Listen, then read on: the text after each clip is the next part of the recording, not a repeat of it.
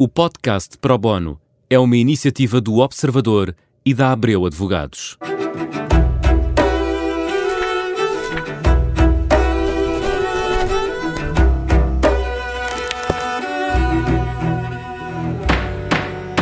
Começa agora mais um Pro Bono, um programa onde tentamos responder a dúvidas jurídicas e hoje vamos falar de sucessão empresarial Connosco está a Marta Costa, é sócia uh, da Abreu Advogados. Obrigada por ter aceitado o nosso convite. Um, temos muitos assuntos aqui à volta da sucessão empresarial que não é tão simples como parece. Um, vamos começar pelo tecido empresarial uh, português que, uh, enfim, tem um grande número de empresas familiares. É verdade, Judite. Uh, antes de mais, boa tarde, obrigada pelo convite, é com muito gosto que, que estou aqui hoje. Uh, o tecido empresarial português realmente é maioritariamente constituído por empresas familiares. Aliás, as estatísticas apontam para a casa dos 60%, sendo que não são completamente fiáveis e até se estima que uh, é mais do que isso. Às vezes é preciso perceber o que é que é uma empresa familiar. Uh, e, e, o que é que é uma empresa familiar? E o que é que a distingue daquilo que normalmente nós falamos das PMEs? Olha, as PMEs são um possível tipo de empresa familiar, mas não há de todo coincidência entre umas e outras. Porquê? Porque uma PME tem a ver essencialmente com o volume de faturação de uma empresa ou com os recursos humanos que essa empresa pode ter e que normalmente são muito residuais, enquanto uma empresa familiar pode ser uma PME, no sentido de pequena e média empresa, para quem não está familiarizado com, com a sigla, mas pode ser uma grande empresa, porque as empresas familiares são aquelas que são constituídas maioritariamente pela família. Eu digo maioritariamente porque há grandes grupos familiares que têm, cujo, cuja, cujo capital social, face a algumas sociedades, não é exclusivamente a família, e ainda aí se entende que são empresas familiares. E temos casos desses em Portugal, não é? Temos De vários grandes casos empresas desses. Eh, que estão, como se costuma dizer, historicamente na família e dela não saíram. Ora, eh, vamos então eh, a um caso concreto para falarmos da sucessão empresarial, feita este pequeno preâmbulo, e, e vamos a um caso concreto de uma empresa familiar uh, em que o fundador não quer passar a empresa aos herdeiros. O que é que deve fazer? Olha, há várias vias de assegurar uh, essa não passagem para os herdeiros e depende um bocadinho de quais é são as reais preocupações do fundador.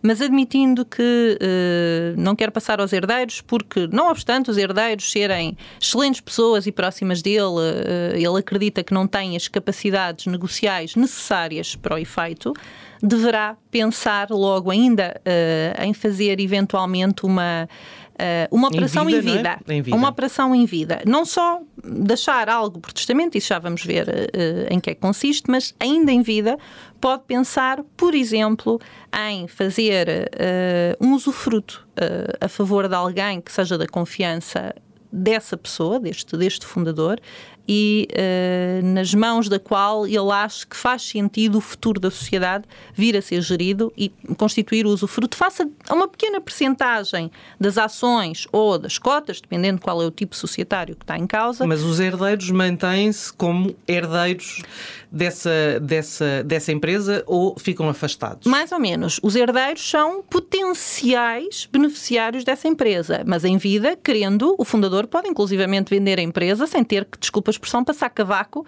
aos herdeiros, porque o que os herdeiros têm é uma expectativa de vir a receber, após a morte do fundador, as participações sociais desta sociedade. Mas se o fundador a vender, está completamente no seu direito. Pode fazê-lo. Vender totalmente, vender uma parte, fazer uma fusão, fazer uma cisão, escolher pessoas especializadas para a gestão e administração da empresa e, por exemplo, se estivermos a falar de uma sociedade por cotas, uh, constituir um direito especial à gerência dessa pessoa para assegurar que a gerência não cai em mãos menos uh, providas de efeito, constituir um protocolo familiar uh, englobando. Isso, isso tem validade, deixe-me só interrompê-la, isso tem validade por X anos ou, ou ad eternum? Não, um direito especial à gerência tem validade. Claro que a partir do momento em que as participações sociais estão maioritariamente, dependendo da maioria qualificada que seja exigida pelos estatutos da, uh, da própria sociedade, mas a partir do momento em que as participações sociais estão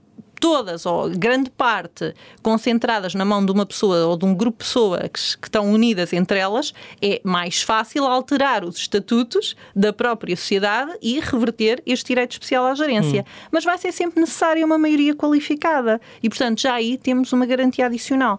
O protocolo familiar, na verdade, não é mais do que um, um acordo parasocial e que vincula todas as partes. Nessa medida, é exigível. Por vezes não é fácil, porque os potenciais interessados, os herdeiros, cônjuges, uh, filhos, muitas vezes temos já várias gerações, podem não estar interessados em assinar um protocolo familiar, mas sempre que é possível, é uma solução de muito consenso, faz muito sentido e é muito, muito útil. Tudo isto deve ser sempre conjugado com soluções para depois da morte nomeadamente um testamento. Já lá vamos. Eh, só, só para concluir esta, esta questão em vida. Um, no caso de nomear um administrador, um gestor, um, o, o, fundador, se não tiver acordo da família e, se, e, souber que não há nenhum protocolo que consiga fazer com a família, até porque sabe que a vontade da família é ocupar esse lugar na administração, pergunto-lhe é, é, se isso ficar escrito, é como estar escrito na pedra, não pode ser não, mudado? Não, não, não. Nesse cenário, o que vai ter que acontecer é que o fundador vai ter que garantir uh, que alguém que é da confiança dele vai ter a maioria das participações sociais. Volto a dizer, pode não ser numa propriedade, pode ser através do usufruto que tem menos valor, não é? Mas vai ter que garantir que os direitos de voto das participações uhum. sociais estão na mão de uma ou de várias pessoas que, em conjunto, fazem uma maioria até idealmente qualificada para poderem deliberar sobre todas as matérias e que são pessoas da confiança deste fundador.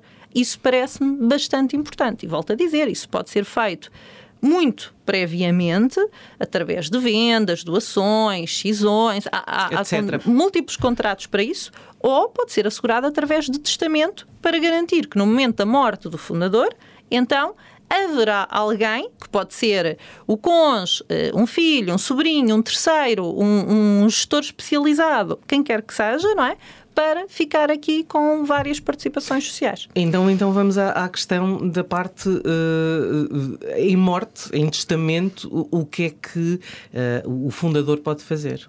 O fundador pode e deve Uh, independentemente daquilo que fez em vida, uh, prever a sua sucessão através de, de um testamento. É, é, uma forma simples, eficaz uh, e que dá garantias de, de sucesso. Recordo que em Portugal só há uma percentagem pequena que é livremente disponível, que é aquilo que se chama a cota disponível e que na maior parte dos casos... Cota no... disponível para que o fundador faça o que quiser. O fundador faça o que quiser. E não seja obrigado a, a, a deixar a, aos seus sucessores familiares. Aos seus herdeiros legitimários, que eh, brevemente se pode dizer que são o cônjuge, filhos e, na ausência destes, os pais. Pronto.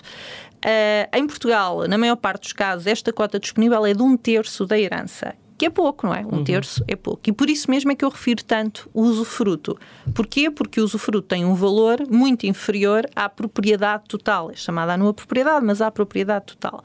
Logo, é uma forma eficiente de conseguirmos pôr o maior número de direitos de decisão sobre uma sociedade unicamente com o usufruto ainda dentro da cota disponível. Se nós estivermos a falar de herdeiros legitimários, estes herdeiros obrigatórios, aí não temos que ter uma preocupação tão grande com a cota disponível, porque esses herdeiros, além da cota disponível, vão ter a parte que já lhes caberia por uhum. direito, não é? Vamos só uh, para concluir, porque o nosso tempo uh, corre muito depressa, que é os herdeiros podem contestar esta decisão. Os herdeiros podem contestar esta decisão em dois cenários diferentes.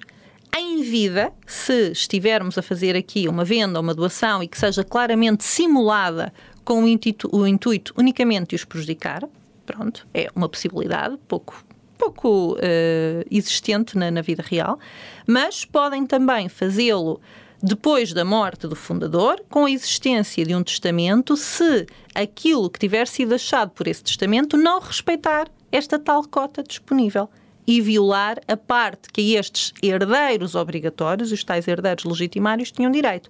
Por exemplo, eu sou filha, tenho direito, neste caso, vamos imaginar, eh, tenho direito a 25% da herança.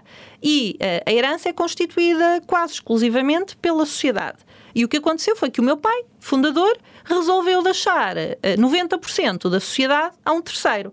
ora, está a violar aquilo que é a minha legítima, aquilo que eu tenho direito obrigatoriamente. E, portanto, eu posso ir para tribunal, discutir isto e requerer uma redução por inoficiosidade desta hum. deixa. E é aí que, uh, que os herdeiros têm uma voz ativa e que realmente é preciso ponderar muito bem como é que se fazem estas coisas por testamento, sempre com ajuda especializada para fazer contas, para perceber qual é o melhor mecanismo em termos práticos que se adequa à situação. No fundo, precaver-se antes, uh, antes que haja problemas no futuro, nomeadamente para os herdeiros. Eu agradeço-lhe, uh, Marta Costa. Este foi o 12 tema do Pro Bono e assim chegamos ao fim deste ciclo de 12 programas sobre diferentes assuntos jurídicos. Estão todos disponíveis em podcast, nas plataformas habituais e no site do Observador.